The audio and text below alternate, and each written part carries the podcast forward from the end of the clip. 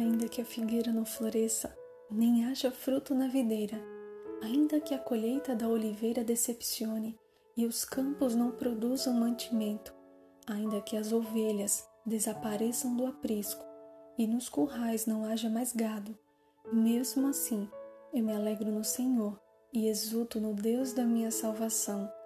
O Senhor Deus é a minha fortaleza, Ele dá aos meus pés a ligeireza das corças e me faz andar nas minhas alturas. Abacuque 3, versículo 17 ao 19. Confiança em Deus é verdadeira segurança. Descanse. Feliz sábado.